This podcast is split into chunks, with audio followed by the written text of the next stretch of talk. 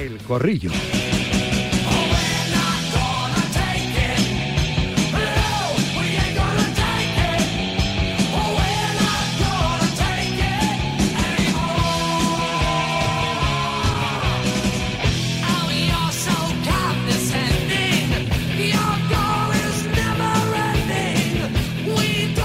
2 y 15, 1 y 15 en Canarias. Voy saludando a los habituales de los lunes. Nuestro tótem en este corrillo, Jorge López Marco Tote, ex futbolista, ex pelotero y de los buenos. Hola Tote, Jorge, buenas tardes. Hola, buenas tardes. José María Rodríguez, José L. Rodríguez, redactor jefe de marca. ¿Qué pasa, José L? Buenas tardes. ¿Qué pasa? Buenas tardes, ¿cómo estáis? David Sánchez Cañete, Dasón, ¿qué pasa? ¿Qué pasa, hombre? ¿Cómo estamos? Buenas tardes. Buenas tardes, Manel Bruña, ¿qué pasa? Mundo Deportivo, buenas tardes. Buenas tardes, ¿qué tal? ¿Cómo estamos? Aquí los lunes empezamos el corrillo con el clásico que pasa de José L. y Palomar y lo analizamos, analizamos lo que, lo que pasa. Y lo que sucede después de esta jornada es que el Madrid se ha dejado otros dos puntos en la pelea por dar alcance al Barça. Antes de nada, es portada en marca. Yo se lo he preguntado a mi barman, a César Muñiz Fernández. Aquí hay disparidad de criterios, ¿no? O al menos opiniones distintas entre los ex árbitros que comentan jugadas así. Eh, César Muñiz Fernández, ex colegiado internacional, muchos años en Primera División, es el barman de este programa, pero Alfonso Pérez Burrul, que es el comentarista arbitral de marcador, dijo que no, que no es penalti.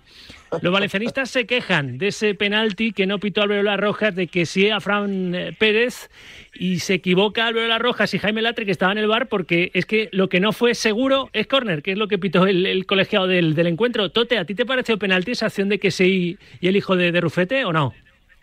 Para mí sí, para mí sí. Lo que no es, como dices tú bien, es córner. Eso es imposible, no sé cómo se puede pitar eso, pero, pero para mí le da y es penalti, claro. ¿A ti, José, le te parece penalti?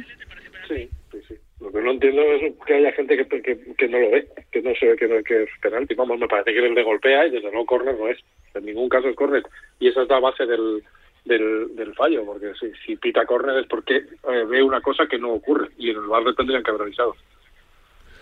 Y me faltan dos opiniones. La de Cañete entiendo que es que se comió el penalti por, por esa risa así sarcástica, ¿no, David?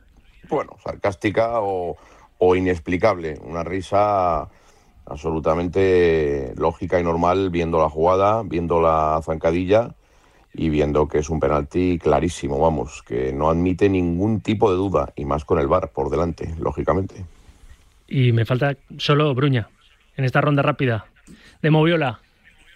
Yo creo que sí que es penalti, son de esos penaltis que se pueden pitar lo que en esa acción el VAR no tiene que entrar por esa acción, pero sí tendría que haber entrado por lo de señalar el, el saque de esquina. Ahí es cuando el VAR, que está para corregir una decisión del árbitro, le decía, oye, que, que no saque de esquina, que saque de puerta. Entonces ahí a lo mejor tendría que seguir a mirarla y a lo mejor hubiese cambiado de opinión. Ay, amigo. A lo mejor, siempre con el a lo mejor. Yo le decía a César Muñiz Fernández que lo malo de todo esto, y sabemos que hay que separar el trigo de la, de la paja, ¿eh? Pero lo malo de todo esto es que, bueno, ya estáis escuchando a los oyentes y ahora abriremos otra vez la ventana de este estudio Juan Manuel Gonzalo para que vuelva a entrar su forma pura y limpia de entender la actualidad, o no tan limpia porque está viciado el ambiente hasta que no, con el Barça, hasta que no se resuelva de verdad lo del caso Negreira, ¿no? Es un, es un tema que, claro, es un tema que genera incluso en la prensa cierta cierta duda. Tote, eh, es, es, es, humano, ¿no? O no, no está bien pensar mal, porque si no apagamos y nos vamos. ¿Qué, qué diría aquel? No, lo que pasa es que mientras alguien no meta mano a esto, el organismo correspondiente, vamos a tener toda la semana lo mismo. Y entonces es que esto sea ya muy aburrido, porque va a llegar el momento que a Barcelona le van a perjudicar y Barcelona va a empezar a decir que a la negrida, ¿dónde está? El otro lo mismo, el otro, el otro equipo eh, cuando pega dos partidos ya va a tirar la liga porque ya esto ya está decidido y esto es lo de siempre. Entonces, espero que, que, se pongan en serio con esto. Si realmente hay algo que, que, pinta muy feo, porque los dineros y más hoy en día no se regalan, pero, pero que haya pruebas y que, y que se pueda demostrar las cosas. Que si no, el año que viene la liga va a empezar lo mismo. El Atlético de Madrid no, no, tiene ningún penalti a favor, que eso yo también es una cosa que no entiendo. Es el tercer, club, tercer equipo en esta liga que más pisa la vía contraria y no tiene un penalti. Y ha habido 13 jugadas que posiblemente puedan ser hasta penaltis, que son muy, muy dudosas, depende de quién las vea, pero, pero hay contacto, no te pitan uno. El Atlético de Madrid va a empezar el año que viene, que qué pasa, que esto es una vergüenza y así todos los equipos. Entonces, o le meten mano a rápido o vamos a tener todos los días polémica y esto va a ser un coñazo. Yo tengo el pálpito, no lo sé, ¿eh, José Le, pero tengo el pálpito de que la UEFA va a decir algo antes que, que la justicia ordinaria en España o la justicia deportiva en, nuestro fútbol. Con este caso Negreira. Me da a mí, ¿eh? Sería una, vergüenza absoluta, porque eso que nos dejaría a nosotros, a nuestros organismos eh, deportivos y, y de justicia a la altura del Betún, porque si la UEFA desde fuera eh, ve una cosa que ve todo el mundo aquí dentro y no hemos sido no, han sido capaces de, mover un dedo, ahora se comenta que podría estar ya la, la querella, la fiscalía eh, poniendo a punto la querella. Sí. es que es que tendrían que haberse movilizado ya, es que llevamos tres semanas con esto. Y, y, y lo de las pruebas. Es que ya el club ha reconocido que ha pagado al vicepresidente. No, que está en la factura. Otra cosa es que, que, esto tuviese incidencia en los arbitrajes, pero que hubo esa factura y ese trabajo de un tío a sueldo. Deportiva, es que deportivamente ya es suficiente. a mí me parece moralmente. A mí también, para mí también. Me parece terrible, o sea, terrible. Un mensaje para la para la, la competición mm, absolutamente deplorable. Son 17 años pagando al vicepresidente de los árbitros pero, pero ¿cómo que no hay pruebas? Pero si es que está reconocido por todos, es que ya es suficiente. Eh, eh, tener a, sueldo a un juez que es para que eso para que te dé eh, informes de activar los jueces los jurados y tal no hombre no o sea es evidente entonces creo, que si la UEFA interviene interviene con, con celeridad pues nos dejará de nuevo a la altura de lo que estamos de donde somos un país donde la corrupción lamentablemente eh, eh, campa sus anchas y, no, y no ocurre nada. Es que si no ocurre nada con esto, ya no sé qué, va a ocurrir. Es que, ¿qué más queremos? Si es que ¿Qué queremos? ¿Coger la foto del señor cogiendo el dinero y diciéndole al árbitro que tienes que pitar para este lado? Si es que se puede engañar, se puede engañar de muchas maneras, pero a la agencia tributaria yo creo que no se le engaña y no le engaña absolutamente nadie. Que fue así como se le trincó a Enrique Negreira, ¿eh? Claro, y al Capone. Y al, Capone, Se, le cogió, por esto. A los mafiosos se les coge por las cuentas. O sea que así se coge por las cuentas, claro. Por el dinero. En Estados Unidos también fue por, fue por eso se demostró esa conexión, o sea que... Entonces es tan evidente, es tan evidente que a lo mismo, que lo mismo le pone la, cara colorada a los organismos españoles la UEFA y me parecerá bien. Pero bueno, es que es un tema que como tiene tanto desarrollo, tiene tanto antes y va a tener tanto después, eh, entonces ya terminas hastiado y ves fantasmas donde a lo mejor no los hay, pero ves la jugada de ayer de, del penalti al, al, Valencia, ves después lo que pasa en el Benito Villamarín con el Real Madrid y tienes que pensar mal. Y como dice Tote, ves que al Atlético Madrid no le pita ni un penalti, entonces ya terminas hastiado porque piensas que todo es corrupto, que la liga está mm, eh, eh, toda eh, manipulada, ya ves cosas donde no las hay, o a lo mejor si las hay no lo sabes, pero ya piensas mal, es inevitable, hay que hacer una limpieza total, el tema es muy grave, el caso Negreira es muy grave, entonces al final lo, lo, lo extrapolas a los partidos de fútbol y ves que por qué ha pasado esto, pues claro que no va a pasar, si ha pasado durante no sé cuánto tiempo, etcétera, etcétera, etcétera, etcétera. O sea, es que es muy grave, es que es muy grave, es que se pone en tela de juicio una competición como es la liga que es la competición más importante, una de las más importantes del panorama futbolístico europeo. Entonces, no, no, se puede, no, no, se puede consentir, no se puede consentir ni el comportamiento de los árbitros, no se puede consentir ni, ni lo que está sucediendo alrededor del caso de Negreira, y hay que poner cartas en el asunto, porque lo mismo un organismo como la UEFA, que tampoco es el adalid de, de, de todo lo que ha sucedido con Qatar, con el Mundial y muchas más cosas, a lo mejor nos pone la cara colorada, pero a lo mejor nos deben poner la cara colorada. Y al final, en un partido concreto, o en dos, o en tres, o en cinco, pues piensas mal. ¿Por qué no vas a pensar mal? Pues claro que tienes que pensar mal, porque es que es algo tan evidente, el penalti es tan evidente, y lo que sucede en el Villamarín es tan evidente que al final tienes que pensar mal, y entonces te cansas y te hastías de algo que, que, que, al final vas a perder el interés y, las ganas de, de, seguir viendo fútbol. Por cierto, eh, del, del, del, partido de desempate a cero de anoche en el Villamarín, Buah creo que la mano de Rudiger no hay ni que comentarla, ¿no? En, la falta lanzada por, por Benzema, eso está, está bien anulado. Pero claro, el posible penal tiene el 77 de Carvalho a Benzema. Expulsiones. Las expulsiones, Petzela acabó el partido y no se entiende muy bien. Luego me, recuerda a un oyente que hay un posible penalti de, Carvajal también. Y la agresión a Camavinga. Sí, no sé. Entonces, tú lo viste muy, muy muy exagerado los, fallos de posibles fallos de Sotogrado en ese arbitraje ayer en ese Betis 0 Real 0 o no? Bueno, Sí, vi cosas que se podían haber corregido. Y estamos en lo de siempre. Es que hasta que el VAR no entre en todo, si queremos que sea todo justo, tiene que entrar en todo, sobre todo en ese tipo de acciones.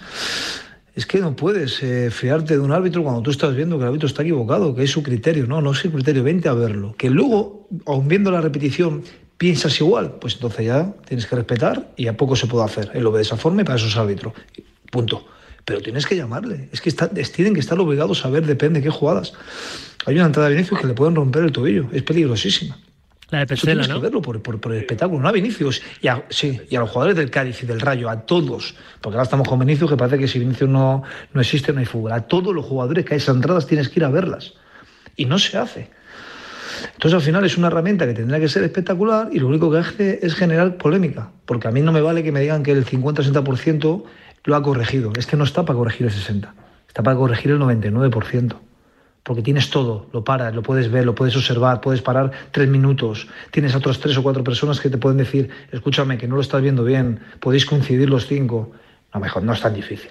Sí, Pues antes era el, error humano. de- para que estemos todas las semanas igual. Sí, antes era el error humano del que estaba pitando sobre el cepe y ya está. Pues oye, son humanos, se decía y fuera.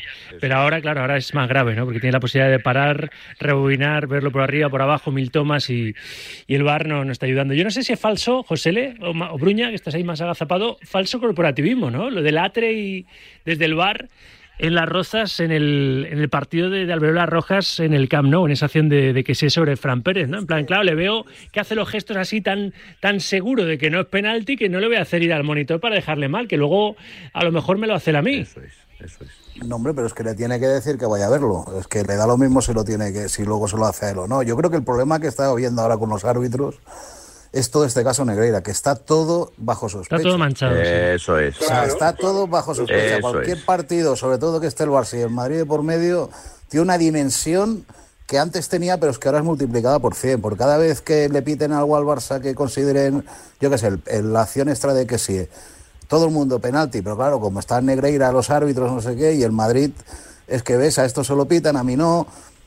Yo creo que el- el- el- lo que has dicho tú antes, estaría, o sea, el fútbol español no puede consentir que la UEFA actúe primero que ellos en este caso, no puede consentirlo. Y los árbitros... A la UEFA no le pulsa, que- no le tiembla el pulso, ¿eh? A decir no le no, pulsa el pero yo tiemblo. creo que los, que los árbitros ya van tarde. El otro día salieron ahí a hablar, pero yo creo que ya van tarde. Tenían que haber sido desde el primer día dar la rueda de prensa y decir, oiga, que nosotros no somos corruptos, que sea este hombre que lo sea, pero nosotros no. Pero es que ahora, como está todo que, no, está todo en investigación, no, no podemos hacer nada.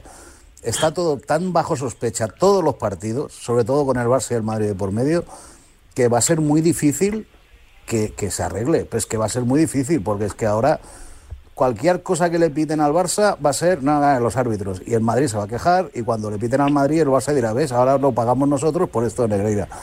Y los árbitros son los primeros que tienen que demostrar que no son corruptos porque yo creo que no lo son. O sea, estoy convencido que no lo son.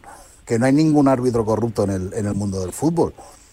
Pero las sospechas que hay por todo esto que se ha generado son ellos los primeros que tienen que, que acabar con ellas.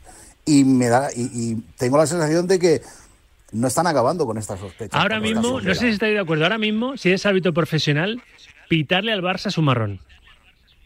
Un marrón bien pagado, No, ¿eh? no tiene- Bien pagado, sí, Es un eso sí. es un marrón, es un marrón que hace, hace, hace unos cuantos años. Pero entiende lo que eh, digo, ¿no? No, te daba, no te daba para vivir solo de esto, no eran profesionales. Sí, sí, ya, pero es que tendríamos que empezar a exigir, ¿eh? Eh, de acuerdo con lo que con lo que está ocurriendo. Eh, eh, o sea, los árbitros son sumamente profesionales ya, ¿eh? O sea, tienen un sueldo... eh, Sí, de- cobran de un alto 300.000, de- ¿no? Los árbitros de- de 300.000 campo. euros al año.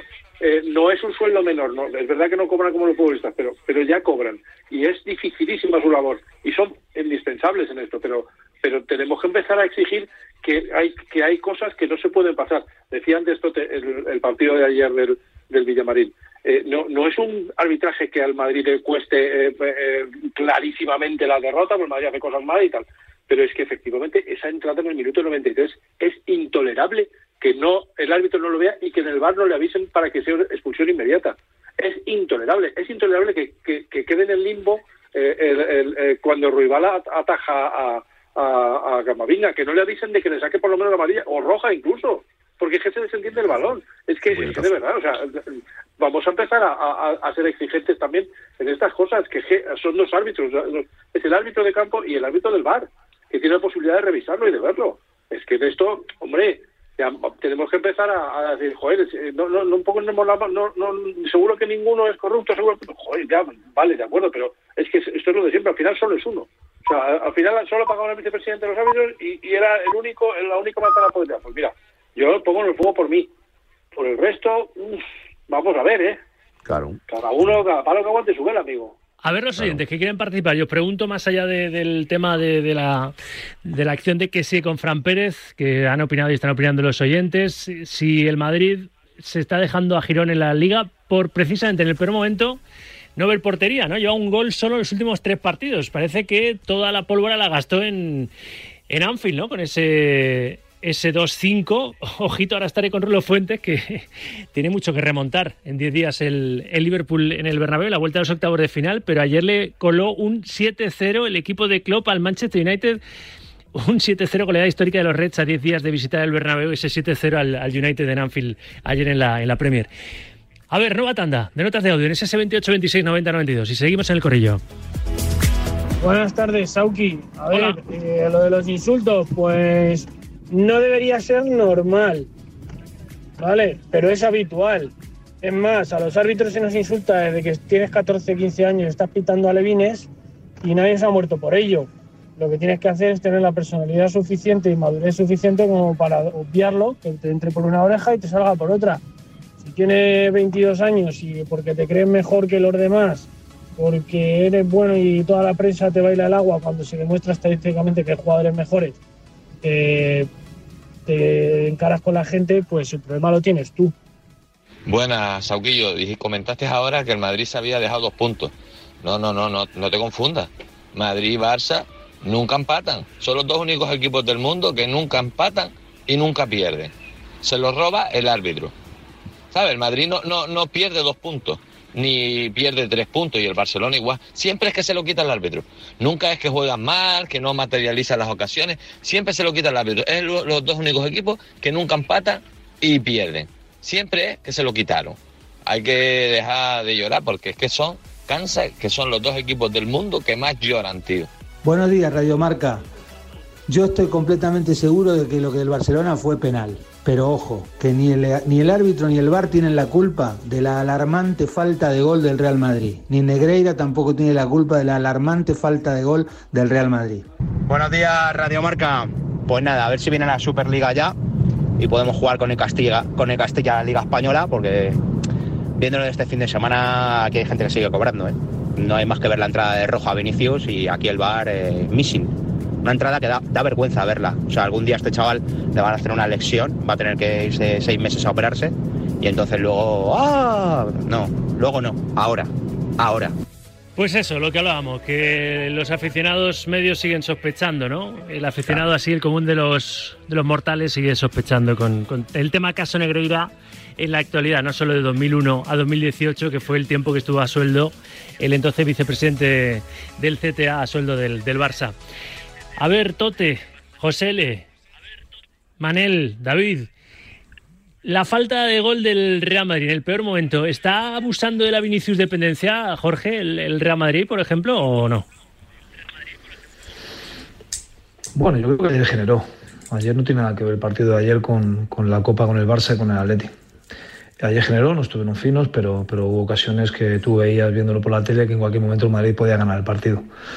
Lo que pasa es que los jugadores pues, no, son, no, no, son robots, son humanos y hay veces que no están tan finos y esa chispa la pierden, volverá a venir dentro de un mes o mes y pico o antes y son periodos que pasan los jugadores y además cuando juegan tantos partidos y tanta carga, pues no siempre se puede estar al 100%, pero yo creo que tienen talento suficiente como para, para no preocuparse. José Le. Sí, yo creo que ayer no, no es un mal partido Madrid, mucho de hecho es un partido precioso. Eh, jugado de poder a perder y con el Betis. Fue bonito de ver, sí. Muy bonito, muy bonito para el aficionado. Creo que fue un, un espectáculo, especialmente la segunda parte, y con jugadores estupendos, con, con Rodri dio un, un recital, eh, Zabalí y, y, en el Madrid también, con Vinicius intentando hasta final, con Rodrigo espectacular. Pero, amigo, hay días que se te, que, el, que se te ciega el, el, el, punto de mira y, y, y no das con el con la con, con, con, la precisión necesaria para, para el partido. El problema es que, claro, el Madrid viene de, de esa esa serie en la que no ha generado prácticamente nada. Contra el Atleti jugó un, mal partido, bastante malo, contra el Barça tres cuartos lo mismo o peor, eh, eh, no siendo capaz de, dar respuestas a, problemas que tampoco son eh, muy extraños, porque que se te cierren, que te cierre el, rival es algo bastante habitual para Madrid. Entonces, bueno, yo creo que, que, si, generas, pues tienes menos preocupación. Pero claro, si vienes en esta serie, pues y que encuentras con que tus jugadores franquicia pues llevan tiempo sin, sin, sin definir, que son Benzema y Vinicius, pues creo que el Madrid tiene un problema que, que, va a tener que buscar soluciones a Ancelotti porque además es que ya empiezan a mirarle las cámaras a él. ¿eh? Como tiene que ser, ¿eh? Que ayer tenía cuatro delanteros en el banquillo y saca uno en el 87. cambios y claro, es que... y de repente de tener súper enchufados a Ceballos y a Asensio a a defenestrarles también. Ayer yo, yo entiendo que ya no cuenta con Hazard y con Mariano, que los tiene en el banquillo, no sé para qué, si no, llévate a jugadores del Castilla, que ayer, por cierto, tiras de Álvaro Rodríguez para que juegue en el 87 y privas al Castilla de tener al, al delantero uruguayo para jugar contra el Rayo Majadahonda y pierde el Castilla 1-2 ante un gran Rayo Majadahonda, por cierto, con gol de Zozulia. Pero tienes cuatro delanteros en el banquillo. Si las cosas no salen, si hay una alarmante falta de gol, a pesar de que lo intentas de, cualquier de, la, de cualquiera de las maneras, sobre todo en la segunda parte, y llegas y haces un buen partido, sobre todo en el segundo tiempo, y tienes ocasiones, hay que mover un poco el cesto. Lo que no puede ser, como dice José Le, las cámaras ya tienen que poner un poquito el foco en Ancelotti, es tener a cuatro delanteros en el banquillo y al primero que utilizas es a Álvaro Rodríguez en el 87 en el 87 le sacas. Entonces, hay que hablar de la alarmante falta de gol del Real Madrid, pero ayer hay que poner un poquito el acento en el banquillo, ¿eh? Y hay que hablar también de lo que hizo ayer mal Ancelotti, eh, eh, que hasta el 87 no saca a un delantero cuando tiene a cuatro en el banquillo, a cuatro para poder disponer de ellos. Si no vas a disponer de Hazard o de Mariano en ningún momento ya hasta final de la temporada, no los lleves, no los lleves a la convocatoria, sinceramente, lleva a jugador del Castilla o, lleva a otro tipo de futbolistas si no lleves a delanteros o llevas a, mediocampistas o yo qué sé, pero tienes a cuatro delanteros y al primero le sacas en el 87 cuando ves que hay un 0-0 y cuando mm. ves que no llega el gol, no llega el gol, bueno, Estamos casi fuera de tiempo, pero sí os quería preguntar, por último, por ese 6-1, por las dos lecturas que tiene, por ese homenaje que le dio su equipo a su entrenador, ¿verdad? A Simeone, con esa goleada a un, a un muerto, como escribe Palomar, que tiene malísima pinta otra vez el conjunto de, de San Paoli, que está además en tema ahí judicial, otra vez eh, del nido queriendo volver a, a la entidad de Nervión y, en fin, lo ha llevado a los tribunales. Este jueves hay una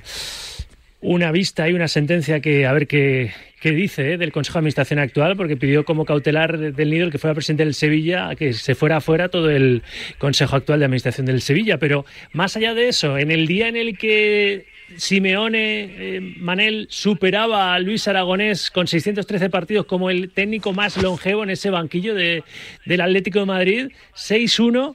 Y yo no sé si esto es muy ventajista, pero y si es un easy easy si mi abuelo tuviera ruedas sería una bicicleta, eh, pero la mala mm, primera parte del campeonato del Atlético Madrid, viendo ahora cómo está el equipo del Cholo, nos hace pensar que a lo mejor se hubiese metido ahí en la pelea por, el título con, Madrid y Barça o, no, Manel. Esto es mucho suponer.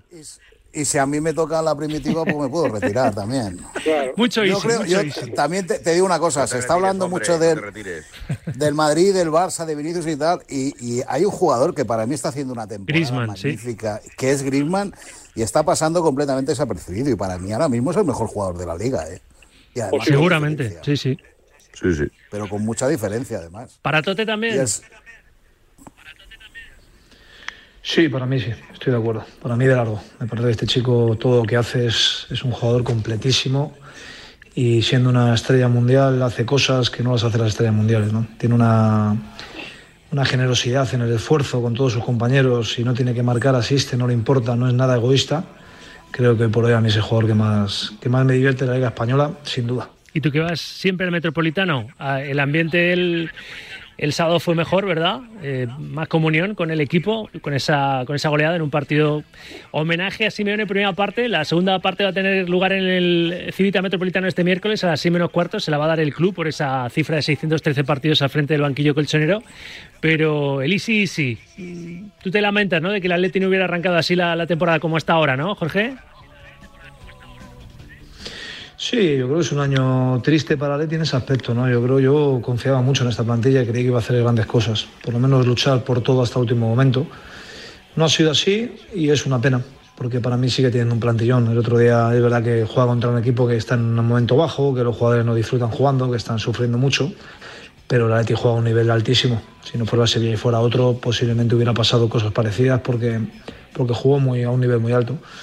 Y es una pena, pues nos vamos a quedar por una temporada que estarás en Champions, pero no, no vas a poder tener un título ni, ni luchar hasta el último momento. Y ya te digo, es una pena porque hay jugadores de un nivel altísimo para, para mi gusto. Y algo que decir ya para poner el DN de los rojiblancos, José Le Cañete, que faltáis. No, que efectivamente para mí me parece que Griezmann es el jugador de la temporada por todo lo que ha hecho y por todo lo que hace y por lo que influye en los partidos. Y, bueno, que claro, evidentemente el Atleti ha, ha, tirado la mitad de la temporada. Así es imposible. Y un partido para reivindicar también la figura de Álvaro Morata, ¿eh? muy denostada, eh, muy criticada y a mí me parece, si no el mejor delantero español, uno de los mejores delanteros españoles.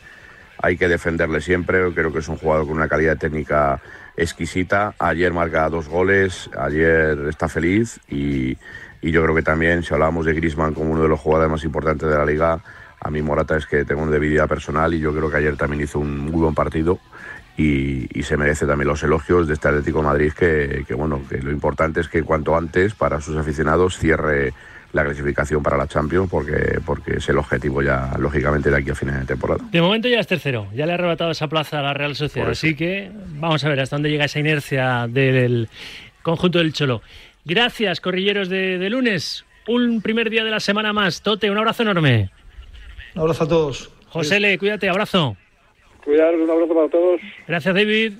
Un abrazo, chao chicos. Por la sombra, que la hay, Bruña. Gracias también. Cuidaron mucho. Llegamos a las 2 y 41, 1 y 41 en Canarias, publicidad y tenemos que hablar de ese 7-0 del Liverpool al United y de otros ítems, ¿verdad? Que nos ha dejado el fin de semana en las grandes ligas. Fútbol internacional con Rulo Fuentes, después de estos dos minutos de la mejor publicidad. Publicidad, sí, la de directo marca.